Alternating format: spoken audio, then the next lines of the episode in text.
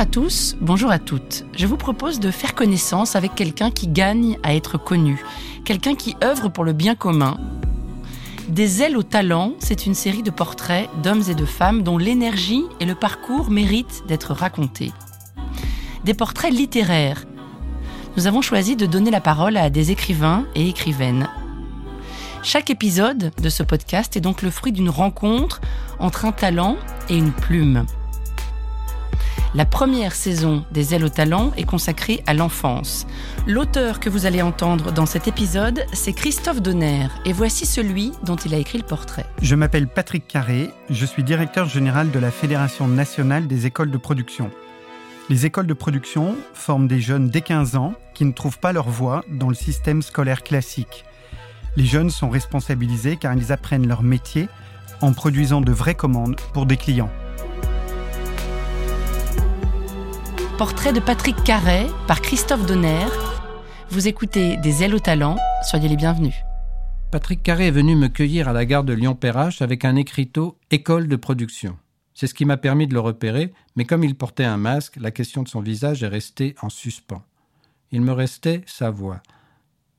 Celle que j'avais eue au téléphone un mois plus tôt, et par laquelle il avait accepté que je le rencontre, que je le suive, afin de réaliser son portrait. Moi, je ne crois pas aux descriptions. Je ne vois pas les paysages que Balzac nous décrit. Je lis des phrases, j'entends une musique, je devine des sentiments, mais je ne vois rien.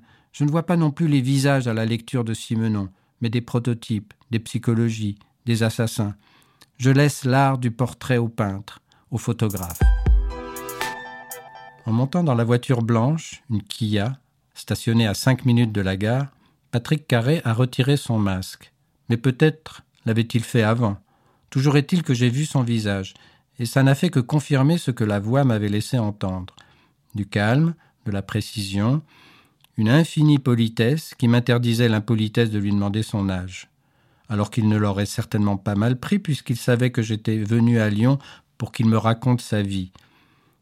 Je me suis dit que ça viendrait naturellement. J'apprendrais son âge incidemment. On est vite sorti de la ville pour rejoindre la D7, et on allait devoir rouler une cinquantaine de kilomètres à travers la campagne. Très belle campagne des monts du Lyonnais, en direction de Brussieux, petite commune de 1300 habitants où fut créée en 1957 par le père Camus l'école de production de la Giraudière. Vous remarquez comment, sans tenter de décrire la physionomie de Patrick Carré, rien qu'en lâchant ces trois mots, le père Camus, le religieux s'est introduit dans mon récit pour rendre compte, sans la décrire, de l'atmosphère qui régnait dans la voiture blanche. Ce n'est qu'au bout d'un certain nombre de kilomètres qu'il a cru bon de me préciser que l'école de la Giraudière, la J comme on l'appelle, n'est plus une école religieuse au sens où elle n'est plus dirigée par des prêtres et qu'on n'y dispense plus d'enseignements religieux depuis les années 70. Pour autant, une église, même désacralisée, reste une église. Les pierres sont là, imprégnées de cette morale qui fut jadis si puissante, si sûre d'elle, et aujourd'hui inquiète, fragilisée par le doute. Et si je ne pensais pas me rapprocher de Dieu en montant vers cette école, je ne m'en éloignais pas. Quand je lui pose la question de ses origines, Patrick Carré ne pense pas devoir s'étendre là-dessus. Il est né à Lyon, ses parents sont fonctionnaires. À propos de ses études secondaires, il lâche Ce n'était pas les meilleures années, mais ça s'est bien passé. Il obtient son bac scientifique, puis un BTS, et après une année de fac, sans grande conviction, il présente sa candidature dans une des grandes écoles de commerce de Marseille. Qu'il accepte. À 20 ans, il n'a plus ses parents sur le dos, il découvre la vie, la vraie, celle où l'enseignement ne consiste plus seulement à obtenir des diplômes, mais où tout prend un sens, une réalité. En l'occurrence, la réalité d'une entreprise, production, comptabilité, vente, gestion du personnel. Il a tout appris dans cette école dont il sort bardé de diplômes avec, en prime, plusieurs propositions d'emploi, qu'il est contraint de décliner car il doit accomplir son service militaire. Ça existait encore à l'époque. En sortant de l'armée, il part en Angleterre vendre des cuisines à des restaurateurs. Ne parlant pas très bien anglais, il a l'idée de s'adresser en priorité à des chefs français. Bien vu, il vend des cuisinières à tour de bras. Il reste trois ans à Londres, le temps d'apprendre véritablement l'anglais, et de retour en France, il essaie de vivre à Paris. En vain. Il se sent trop mal et trouve un boulot à Aix, dans une entreprise où il doit manager une trentaine de commerciaux. Trois ans plus tard, il entre aux messageries lyonnaises de presse, une concurrente régionale des nouvelles messageries de la presse parisienne, les fameuses NMPP. Pour les messageries lyonnaises, il informatise la distribution des magazines haut de gamme, ce que les NMPP ne distribuent pas. C'est le début d'Internet. Son patron l'envoie faire un stage en Amérique pour voir comment ça marche là-bas. Ça marche très bien là-bas. Il revient de la Silicon Valley avec plein d'idées et se retrouve au milieu des années 90 à l'avant-garde de la révolution numérique. C'est étrange d'écouter quelqu'un me raconter une vie, la sienne, qui semble n'être qu'une succession de coups de chance, débouchant sur des jobs passionnants, enrichissants, dans lesquels, selon son expression, il se régale. Il faut vraiment tendre l'oreille pour percevoir un soupçon de désaccord entre lui et certains patrons qu'il finit quand même par quitter, mais toujours en très bons termes. Il ne faut jamais partir fâché, dit-il. Il ne partira donc pas fâché des messageries lyonnaises. Mais son souci, c'est de ne pas s'ennuyer, fuir cet ennemi diabolique qu'est la routine. Et pour ça, rien de tel que d'aller voir ailleurs s'il est capable de faire autre chose, quitte à apprendre un nouveau métier. En posant sa candidature ici et là, ses compétences acquises dans l'Internet vont intéresser une entreprise qui ne distribue pas des magazines de luxe à travers la France, mais des travailleurs. Au sein d'ADECO, pour ne pas dire le nom de cette société d'intérim en plein boom, le rôle de Patrick Carré consiste d'abord à faire en sorte que les agences d'ADECO envoient les bonnes personnes travailler au bon endroit, mais il doit aussi gérer les rapports entre les dizaines d'agences réparties sur l'ensemble du territoire. Gérer, c'est-à-dire désamorcer les rivalités en organisant l'émulation, expliquer aux uns et aux autres l'intérêt de tous. Et là, me dit-il, je me régale. En fait, ce qui l'intéresse dans la vie d'une entreprise, ce sont les gens, ce qu'on appelle les travailleurs et les travailleuses. En dix ans, quinze ans, il a appris à parler aux gens. Il sait les écouter. Quand on fait un petit effort, m'explique-t-il, on arrive à les comprendre et donc à les orienter et à partir de là, on peut constituer des équipes qui vont travailler ensemble autour d'un projet commun. Voilà qu'il emprunte la langue de bois du DRH au moment d'évoquer ce qui ressemble à une fatalité économique, une sorte de monstre du Loch Ness qui sort de toutes les entreprises en développement, la fusion. On dirait que plus elles sont grosses, plus les grosses boîtes cherchent à fusionner pour économiser afin de devenir encore plus grosses. Pour ça, évidemment, il faut se séparer d'une partie du personnel. La métaphore du fruit pourri dans le panier va s'appliquer et notre aventurier du capitalisme y participera tout en essayant de le faire le plus doucement possible. Impossible qui n'est pas satisfaisant. C'était usant, avoue-t-il en baissant la voix. Mais il a beau baisser la voix à l'intérieur de la voiture blanche, J'entends bien que c'est son sens moral qui s'est usé à la réalité de la nouvelle Adéco. C'était vraiment compliqué, m'explique-t-il. Laissant l'entreprise à son ambition de devenir plus grosse que le bœuf, toujours sans se fâcher, il s'en va.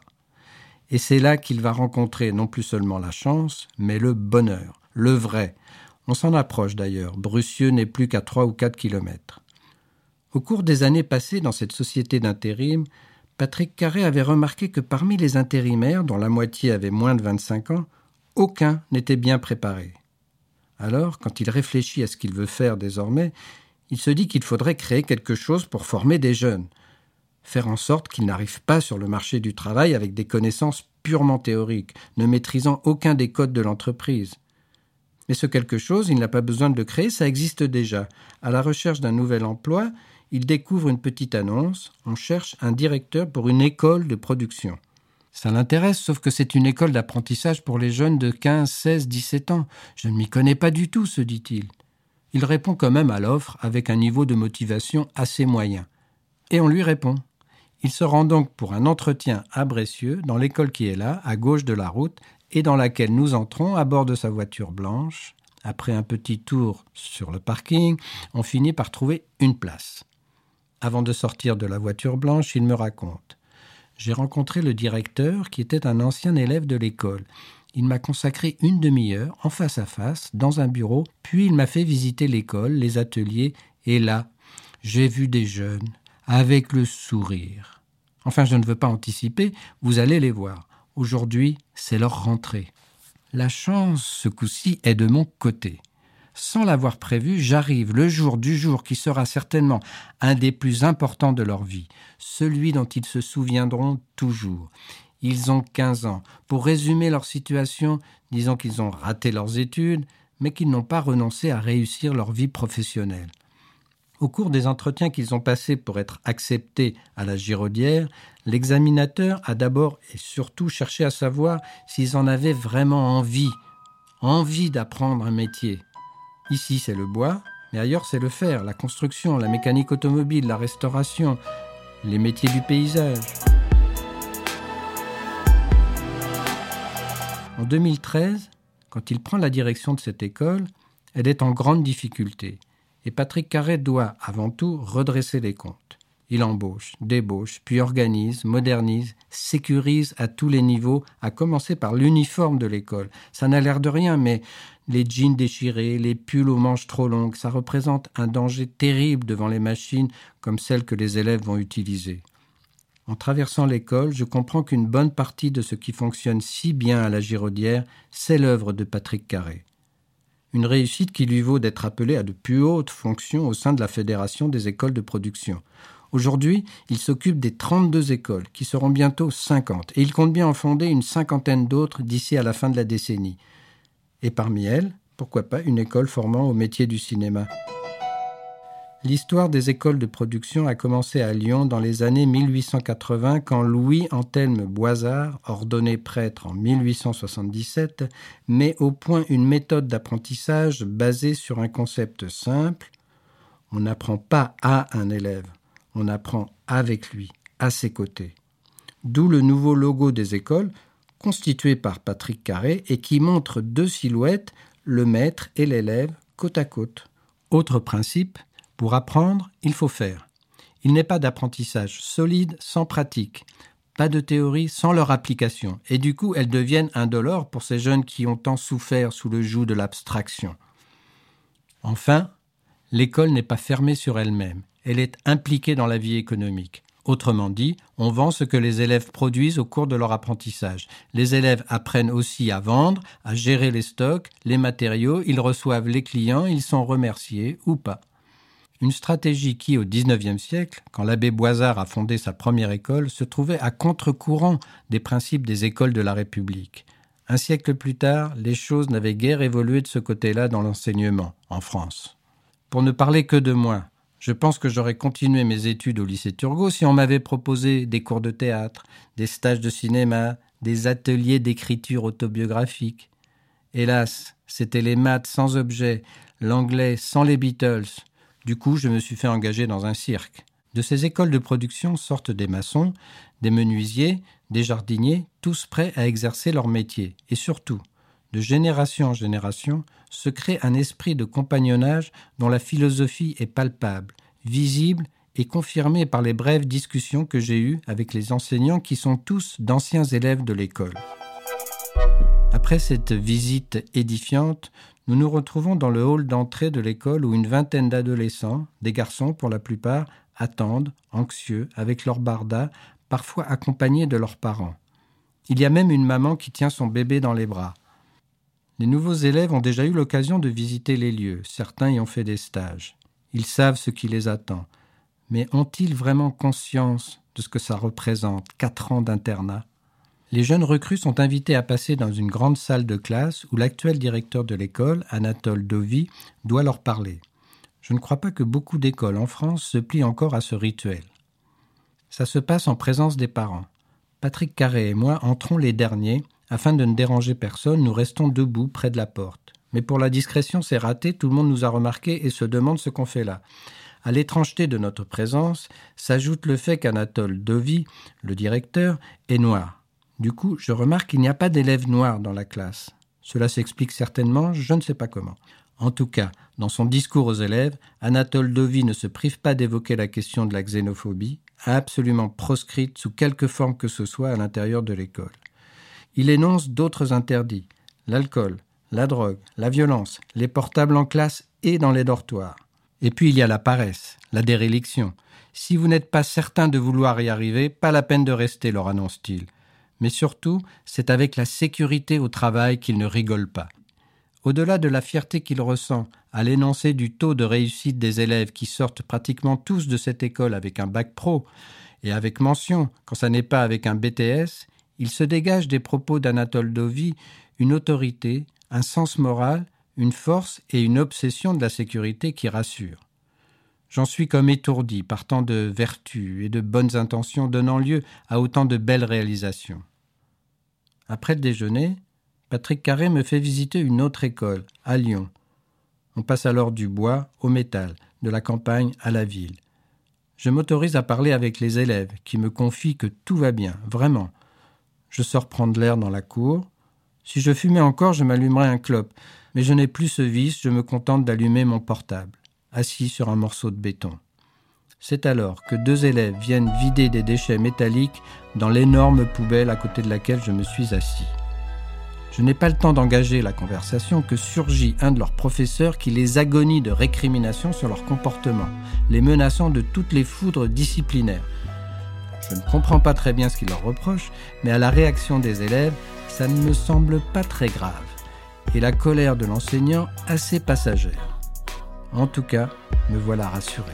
On peut aussi pousser des gueulantes dans les écoles de production. Appelons ça de sainte colère.